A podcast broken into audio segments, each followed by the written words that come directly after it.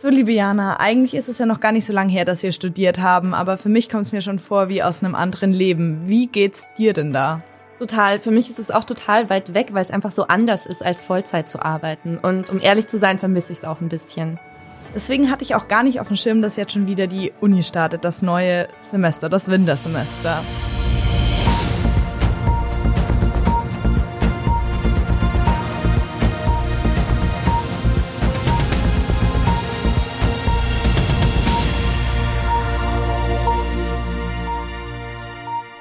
Und damit hallo und herzlich willkommen zu einer neuen Folge unseres Shortcasts Erklär's mir, ein Podcast der Berliner Morgenpost. Ich bin Jana Treffler, Redakteurin bei der Berliner Morgenpost und mir gegenüber steht meine Kollegin Miriam Schaptke. Passend zum Semesterstart soll es um die Unistadt Berlin und das Studieleben gehen. Miri, hast du für den Anfang vielleicht erstmal ein paar Eckdaten und Fakten zu der Universitätsstadt Berlin? Sehr gerne. Fast 200.000 Menschen studieren in Berlin. Damit ist die Hauptstadt der größte deutsche Universitätsstandort. Nirgendwo sonst gibt es eine größere Zahl an Studierenden. An elf staatlichen, zwei konfessionellen und rund 30 staatlich anerkannten privaten Hochschulen lehren, forschen, arbeiten und studieren Menschen aus aller Welt. Dass Berlin ein besonderer Bildungsstandort ist, beweist auch der Berliner Universitätsverbund. Als Verbund der Spitzenklasse zählen die Freie Universität, die Humboldt-Universität, die Technische Universität und die Charité-Universitätsmedizin zu den elf Exzellentuniversitäten Deutschlands. Jetzt aber zum Studieleben in Berlin. Eine gravierende Änderung gab es kürzlich im Bereich ÖPNV, richtig? Exakt. Etwa 55.000 Studierende haben in Berlin kein Semesterticket mehr. Grund, die Technische Universität die Hochschule für Technik und Wirtschaft und die Universität der Künste haben sich entschieden, den Vertrag mit dem Verkehrsverbund Berlin-Brandenburg, dem VBB, auszusetzen.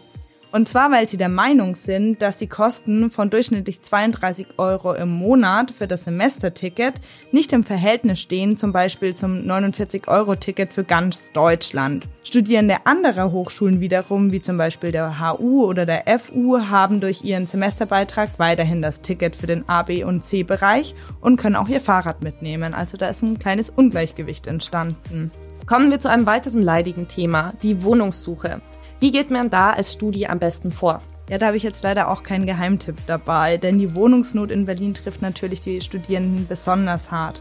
Häufig ist es super, super schwierig für sie, einen bezahlbaren Wohnraum, ein, eine gute Unterkunft zu finden. Eine Möglichkeit ganz klassisch ist es, sich auf ein Zimmer in einem Studierendenwohnheim zu bewerben oder auf Portalen wie WG gesucht oder Immo Scout nach einer Bleibe zu suchen.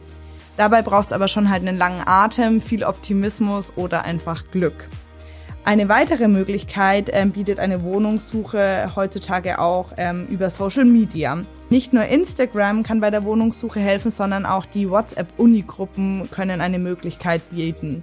Am besten hilft aber ein persönliches Netzwerk, wie ich finde. Wenn zum Beispiel in der WG des Freundes, der Freundin, des Bruders ein Zimmer frei wird. Der Studierendenstatus bringt aber auch Vorteile mit sich. Wo können Studis denn zu, zum Beispiel von Rabatten profitieren? Ja, das geht vor allem im Bereich Kultur. Alle staatlichen Museen, wie zum Beispiel die Alte oder Neue Nationalgalerie, der Hamburger Bahnhof oder das Pergamon-Museum, können Studis zum halben Preis besuchen, aber auch die meisten nichtstaatlichen Museen bieten Studiepreise an. Genauso Berlins Theater, Konzert oder Opernhäuser. Ein vielfältig und relativ günstiges Sportangebot wiederum gibt es durch den Hochschulsport, ob Klettern, Yoga, Badminton, Rudern, Boxen, Fitness, whatsoever. Ähm, ja, Hochschulsport bietet da echt viel an. Ein kleiner Tipp von meiner Seite ist, seid schnell, denn die guten Angebote sind häufig super schnell auch ausgebucht. Und wie sieht es mit dem Essen aus? Ja, nach einer Studie des Deutschen Studentenwerks geben Studierende im Durchschnitt rund 220 Euro pro Monat für die Verpflegung aus. Effektiv am Kostenfaktor Essen sparen lässt sich mit Unimensen. Das Studierendenwerk bietet an den meisten Berliner Hochschulen und Universitäten nämlich ein umfangreiches Essensangebot an und das zumeist auch ziemlich günstig. Einen kleinen Salat gibt es dann beispielsweise schon für 75 Cent, eine Hauptspeise ab 1,50 Euro, ein Dessert ab 70 Cent. Und Mensa ist auch nicht gleich Mensa, denn mittlerweile gibt es auch viele rein vegane Mensen oder besondere Highlights sind zum Beispiel die TU Mensa Skyline im 20. Stock des Telefunken-Hochhauses oder noch relativ neu die japanische Mensa an der FU. Allerdings sind die dann im Vergleich zu anderen Mensen manchmal auch etwas teurer. Ein wichtiges Thema für viele Studis ist ja auch das Feiern gehen. Wie sind denn da die Preise?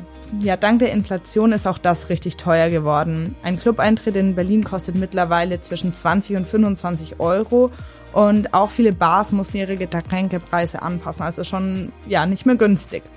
Spätis wären da eine gute Option, ähm, aber ich denke mir so, bei diesem schlechten Wetter im Herbst auf einer Späti-Bank zu sitzen, naja, dann bleibt doch die Option der WG- oder Wohnheimpartys. Die sind, wie ich finde, häufig eh die besten, zumindest in meiner Erinnerung.